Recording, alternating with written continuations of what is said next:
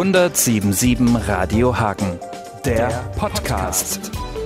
Ja, schönen guten Tag, herzlich willkommen zu Podcast Nummer 4. Unser Motto ist quasi vom Meister zum Mentor. Beim letzten Mal habe ich ja hier mit Gildo Horn über das Seegeflüster gesprochen. Jetzt geht es dann irgendwann in Richtung Mentor. Also Stichwort Haushalt. Der Regierungspräsident war in der Stadt und wie das auch schon bei seiner Vorgängerin Renate Drewke war, hatte Helmut Diegel keinen Koffer mit Geld dabei und auch keinen Freifahrtschein nach dem Motto, naja, wir sind ja alle Hagener.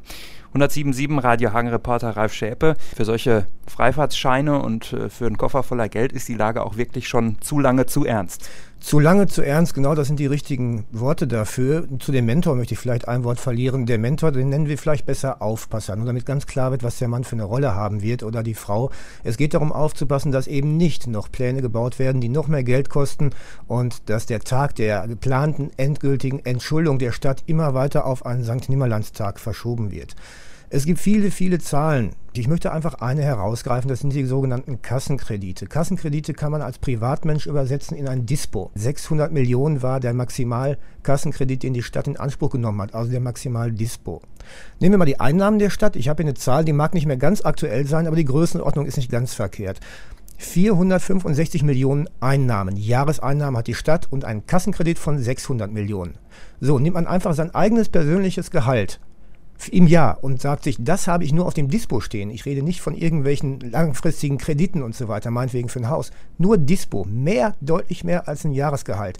Dann weiß man, wie ernst die Lage ist und warum diese Stadt dringend einen Mentor braucht. Da wird man anfangen zu grübeln, das ist klar. Und dass die Stadt einen Mentor braucht, also der vielleicht übertragen gesagt wirklich guckt, dass man nicht äh, an jeder Bude sich ein Eis kauft und nicht hier und da noch in Urlaub fährt und große Investitionen macht dass da bei der Stadt durchaus Bereitschaft ist, auch mit diesem Mentor zusammenzuarbeiten. Das hat uns Oberbürgermeister Peter Demnitz gesagt. Das ist schon eine bittere Pille, wenn man sowas angeboten bekommt. Aber auf der anderen Seite sind wir für jede Hilfestellung, wenn sie gut gemeint ist, auch dankbar. Und in diesem Sinne arbeiten wir ja seit einiger Zeit sehr konstruktiv mit der Bezirksregierung in Arnsberg, insbesondere mit Helmut Diegel zusammen.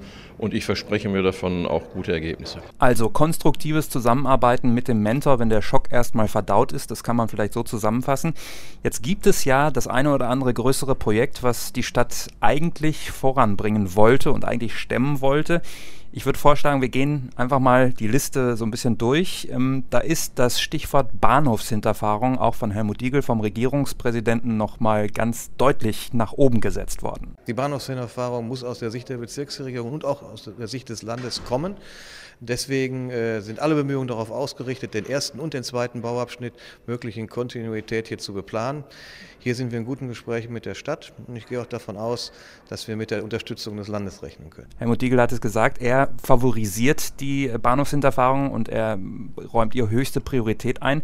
Das klingt erstmal so ein bisschen unspektakulär und unsexy, könnte man sagen. Bahnhofshinterfahrung, was soll uns das weiterbringen? Aber es könnte eine Art Schlüsselfunktion dieser Bahnhofshinterfahrung zukommen. Sie hat meiner Meinung nach durchaus eine Schlüsselfunktion, diese Bahnhofshinterfahrung, auch wenn sie schon sehr, sehr lange geplant wird ja. und man deswegen berechtigte Zweifel daran haben kann, ob sie denn überhaupt irgendwann kommt. Aber wenn sie kommt, dann ist sie in der Tat in der Lage, mehrere Probleme zu lösen. Wir müssen uns einfach mal gucken, was für einen Strang von Problemen wir haben.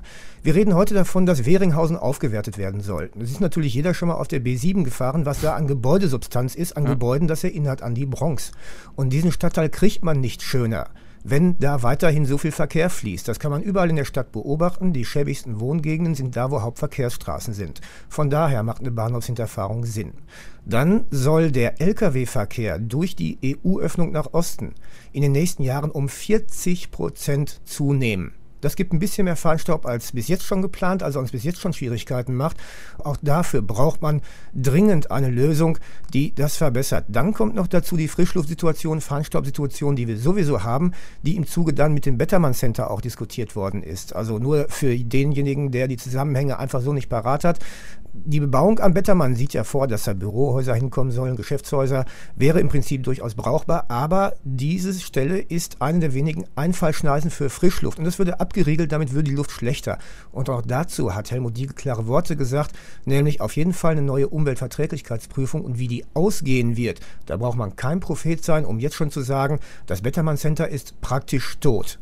Und im Dreiklang ergeben kein Bettermann Center, Feinstaub muss irgendwie gelöst werden und Bahnhofsinterfahrung zusammen eine große Lösung. Plus Weringhausen soll aufgewertet werden. Tja, auch wenn viele Brummifahrer vielleicht mittlerweile sagen, Mensch, den Remberg hoch, eine richtig schöne Strecke, ähm, hat das natürlich diese Hintergründe und die Feinstaubproblematik kann nicht verbessert werden, wenn man die Lkw weiter durch die Stadt führt und dann auch noch den letzten Frischluftpfropfen sozusagen zumacht. Es gibt ein weiteres ja, engagiertes, ambitioniertes Projekt, den äh, Evolutionspark. Nach den Funden in der Blätterhöhle haben wir natürlich auch allen Grund, da ja, einen gewissen Stolz zu haben und das voranzutreiben. Aber vor dem Hintergrund der Haushaltslage ist natürlich auch dieser Evo-Park, wie er ja kurz äh, genannt wird, nicht mehr ganz so wahrscheinlich. Zumindest wird es schwieriger, ihn zu stemmen. Also um es vorweg zu sagen, ich habe den Eindruck, dass der Evo-Park nicht wirklich gewollt ist. Es gibt zu wenige Leute, die ihn wollen. Es gibt auf der einen Seite das Museum für Ur- und Frühgeschichte, die Leute dort, die hochbegeistert sind, die Fachwelt, die hochbegeistert ist über das, was man in der Blätterhöhle gefunden hat, die begeistert sind über die Idee, was man daraus machen könnte aus so einem Evo-Park, ist die eine Seite. Das andere ist aber im Norden zum Beispiel, sind sehr, sehr viele Leute sehr beunruhigt über die zu erwartenden Besuchermengen und ihre Autos, die irgendwo durch müssen, die irgendwo parken müssen. Also Verkehr ist ein Problem beim Evo-Park. Der zweite Punkt, wenn ich mich unterhalte mit verschiedenen Politikern, und das tue ich ja nun äh, mehrmals die Woche, dann stelle ich gefühlsmäßig mehr fest, die wollen das Ding nicht wirklich. Es fehlt die Idee zu begreifen, was das wirklich bringen soll, was da gut dran ist. Also viele Leute, Politiker sagen einfach, Moment mal, da stehen da ein paar Gummidinosaurier rum was soll das denn eigentlich groß bringen? Wie soll das funktionieren? Es ist ungeliebt, dieses Projekt. Ich denke, es ist auch ein Wechselspiel. Ja, die Politiker spüren, glaube ich, so ein bisschen, dass eventuell in der Bevölkerung auch unter den Hagenern das Ganze nicht so ein Thema ist, was jetzt, äh, wo sich alle drauf stürzen, wo alle ganz emotional auch dabei sind. Und äh, die Politiker verstehen es auch nicht, diese Emotionen zu wecken. Also das eine bedingt das andere wahrscheinlich einfach. So sehe ich das auch. Man sagt an der Börse, da ist Fantasie drin in dem und dem Wert. Und genau diese Fantasie, die ist äh, nicht rübergesprungen. Und wenn die Begeisterung fehlt, dann wird es schwer, so ein im Grunde genommen großes, eigentlich auch schönes und visionäres Dingen anzugehen. Dann wird es schwierig, das rumzukriegen. Wir sind beim Stichwort, bei den Emotionen. Da äh, sind so anderthalbtausend Hagener alle zwei Wochen, zumindest wenn die Basketballsaison ist, ganz emotional und ganz begeistert in der Ischelandhalle. Und dieser Verein Phoenix Hagen unter anderem würde sich auch wünschen, eine große Halle demnächst zu haben. Das Stichwort Mehrzweckhalle ist bei diesem Besuch, über den wir gesprochen haben, mit dem Regierungspräsidenten und der Stadtspitze fast schon ausgeklammert worden, weil es eigentlich so recht nicht mehr auf der Tagesordnung ist. Tja, wenn das mal so ist, ich bin mir da nicht ganz sicher. Also, erinnern wir uns, Anfang September kommt Regierungspräsident Diegel. Das war im August schon klar. Es hieß, es werde eine Prioritätenliste abgearbeitet. Da stehen die Projekte drauf, die die Stadt Hagen vorhat, ob die finanzierbar sind oder nicht. So, was könnte auf so einer Prioritätenliste stehen? Natürlich das Tierheim, natürlich die Bahnhofshinterfahrung, möglicherweise der Evo-Park, auf jeden Fall die Mehrzweckhalle. Und dann hören wir gar nichts überhaupt gar nichts, als wäre überhaupt nicht darüber gesprochen worden.